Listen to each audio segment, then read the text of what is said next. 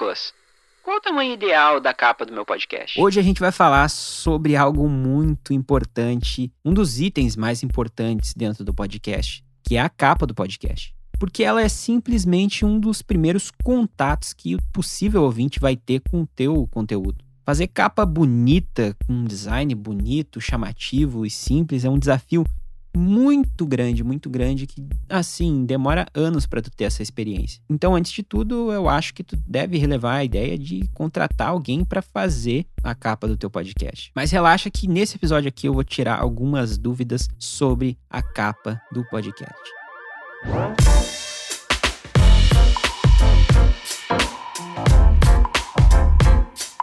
E aí, gente, tudo bem? Aqui é o Nick. Sejam muito bem-vindos ao meu podcast, o podcast do canal Me Ajuda Nick. Como eu falei no início ali, a capa ela serve para atrair o público, o possível ouvinte que está ali rolando o feed do Spotify, à procura ali de um programa novo e tudo mais e não achou nada.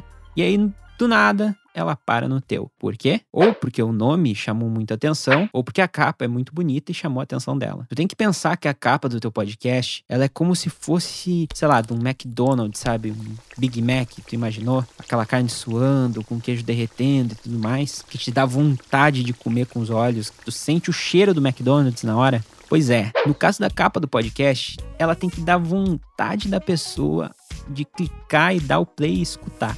Se o nome for feio e a capa for bonita, talvez tu tenha alguma chance de conquistar esse público, né? Esse ouvinte. Mas se os dois forem feios, no caso, a capa pode afastar muito a pessoa. Se tu parar pra pensar, tu na loja tendo dois tênis para comprar, tu escolheria comprar o mais bonito ou o mais feio? Se a tua resposta for o mais feio, ou tu deve ter pensado aí, o mais barato, né, Nicolas, no caso. Mas a gente não tá levando em consideração isso, a gente tá levando em consideração a beleza do tênis. É óbvio que tu vai escolher o mais bonito, né? Porque tu quer ficar bonito, tu quer ficar bem vestido com o tênis. Então tu deve pensar nisso para criar o teu podcast. Sim, é umas analogias loucas aqui nesse podcast, mas é para você imaginar o quão a capa é importante na hora de conquistar, de atrair teu público, né, teu possível ouvinte. Então, a capa ela tem que ser simples e objetiva, não, não pode fugir muito do tema, não pode ter muito desenho, não pode ter muito elemento, sem contar que o nome ele deve estar no centro, ele deve estar grande, gigante ali, porque as pessoas elas vão ver a tua capa pequena. Então, se tu colocar o título pequeno, eles não vão conseguir nem ler na imagem. Então, é importante que você mantenha um nome grande e destacado no meio da capa do podcast. Uma outra dica é que você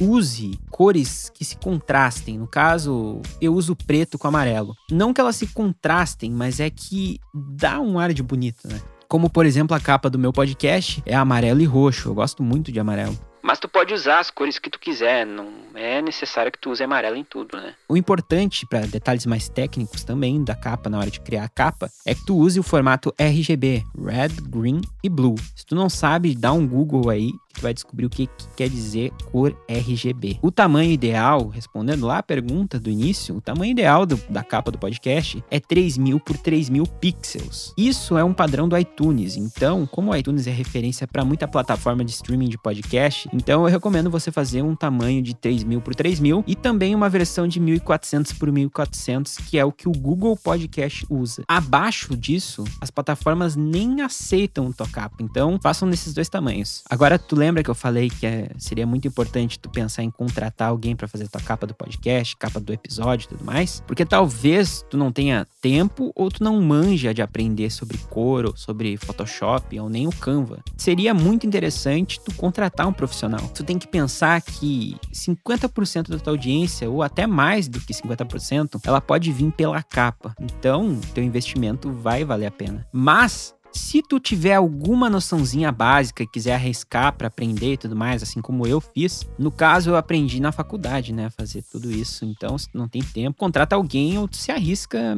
aí com a tua audiência. Eu tinha falado no Canva anteriormente, mas eu nem expliquei o que, que é o Canva. O Canva é como se fosse um Photoshop, só que online. Então, tu ali tu pode fazer, tem vetores prontos, artes prontas para tu poder modificar do teu jeito, das tuas cores e tudo mais. Então, ele te ajuda bastante, ele ajuda a pessoa a ter uma noção, né, de cor e de estilo e tipografia e tudo mais. Sem contar que ele mostra ali qual cor combina com qual. Então, se tu não tiver muita prática, eu recomendo que tu comece no Canva.